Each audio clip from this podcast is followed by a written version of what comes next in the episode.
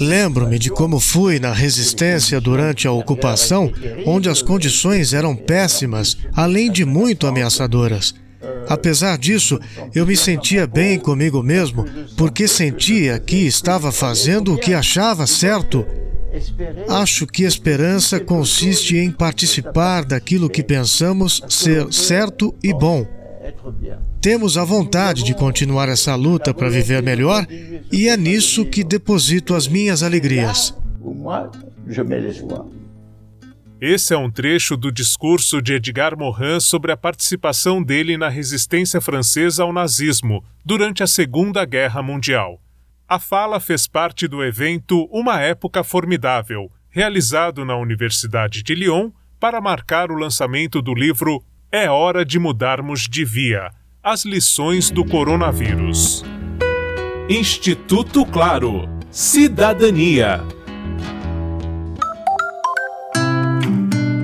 Entre 1918 e 1920, o mundo foi devastado pela gripe espanhola.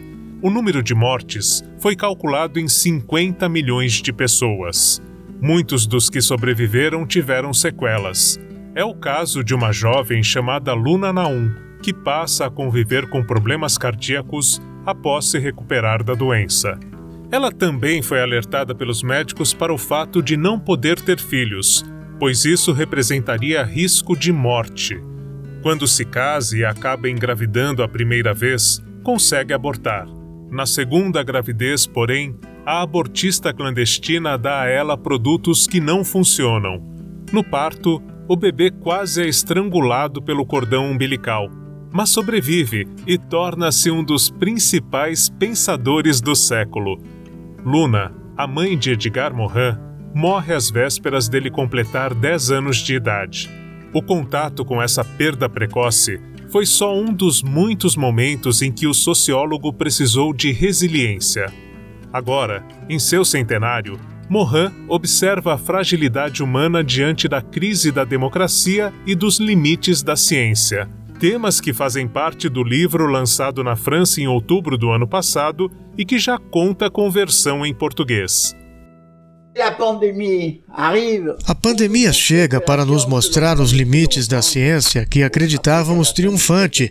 Devemos lembrar que no final do século passado pensávamos ter eliminado bactérias e vírus conhecidos, mas eles são indestrutíveis e se reproduzem muito unidos, se espalham. Esta pandemia revela a fraqueza desta humanidade que se acredita indestrutível porque lança mísseis. De fato, é uma humanidade poderosa, que tem e possui as suas mais prodigiosas tecnologias, mas também que fica paralisada perante a dor, a doença e a morte. Portanto, o seu interesse é o progresso material, mas este é acompanhado por uma regressão intelectual e moral. A crise da modernidade, a última expressão dela, já começou. É a pandemia. E é por isso que nos obriga a pensar em modos de vida. Precisamos de um novo olhar sobre a antropologia e a história. Eu já vivi por muito tempo depois cansar de tudo. Sobrevivi a grandes guerras, gargalhei do fim do mundo. Diante da globalização e da dependência econômica entre os países, Morin acredita ser pouco provável uma guerra nuclear generalizada. Por outro lado, a crise, ampliada pela pandemia do novo coronavírus, pode intensificar um caminho de retrocessos com o qual estamos convivendo há anos. Eu creio que estamos caminhando para um tempo de regressão que começou já 20 anos antes da pandemia em todos os lugares do mundo. A crise das democracias, com o aumento do poder do dinheiro em toda parte e as desigualdades, o descontentamento popular em todo o planeta, a impotência diante da repressão em caso do povo manifestar suas necessidades. E esse fenômeno de retrocesso que começamos, alguém poderia pensar que a consciência da pandemia seria muito forte para mudar as atuais regras, mas tenho a impressão que as probabilidades não são uma certeza. Sinto que os retrocessos podem continuar. Não só esses retrocessos ou uma destruição das liberdades de cada vez mais democracias, mas também uma regressão onde vemos os conflitos se agravarem e se internacionalizarem.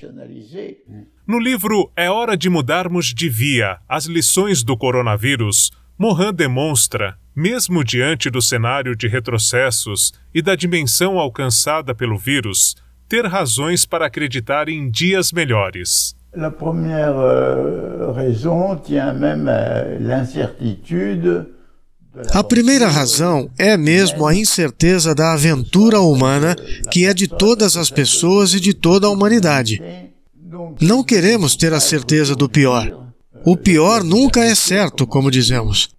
Claro que o melhor também não é certo.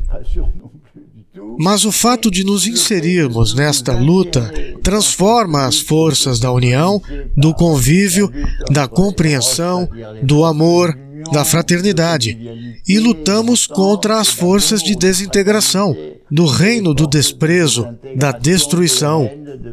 O fato de que possamos nos engajar com todos aqueles que estão nessa busca é algo animador que nos faz sentir bem.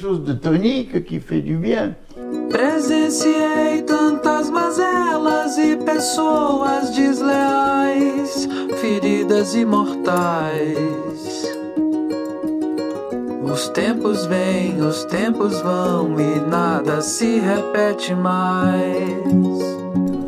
A deuxième raison, c'est que a segunda razão é que acho que precisamos de um grande motivo, de um incentivo para nos manter acreditando e lutando pelo nosso amanhã, pelos nossos filhos, nossa relação com o meio, com as pessoas e que devemos fazer de tudo para evitar o pior e a retaliação.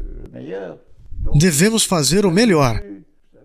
Por isso, penso que a esperança viverá como uma imagem.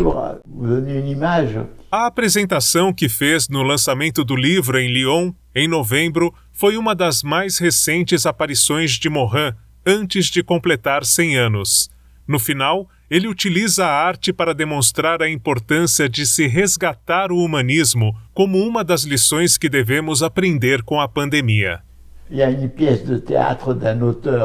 Há uma peça de teatro de um dramaturgo húngaro romântico do século XIX chamada A Tragédia do Homem. Começa no paraíso. Tudo tem início muito bem entre Adão e Eva e todo o mal deve ser afugentado. A partir daí, há diferentes quadros da história. Vemos Cleópatra e Antônio que estão felizes nos braços um do outro e que tanto serviram ao mal.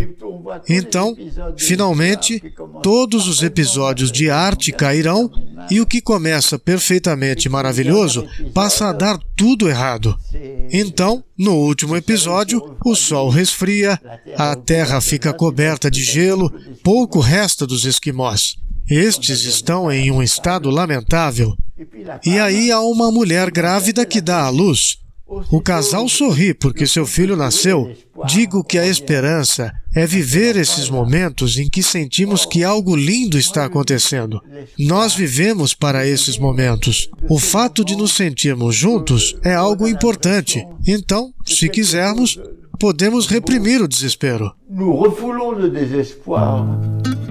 Admitir que a ciência é muito importante, mas que não é possível deixar tudo por conta dela. Resgatar a convivência entre as pessoas. Revigorar o humanismo para que se viva bem em sociedade. Essas são algumas das lições trazidas por Morin para que se evite uma catástrofe generalizada. O futuro imprevisível do pós-pandemia está em gestação hoje o pensador ainda acredita que o amanhã possa nascer para a regeneração da política, para a proteção do planeta e para a humanização da sociedade. Mas para isso, defende que é urgente mudarmos de via. Este episódio especial contou com tradução de Reinaldo Bessa, locução e apoio de produção de Daniel Greco. A música utilizada é Nada se Repete, de Teago Oliveira. No centenário de Edgar Morin, Marcelo Abud para o Instituto Claro.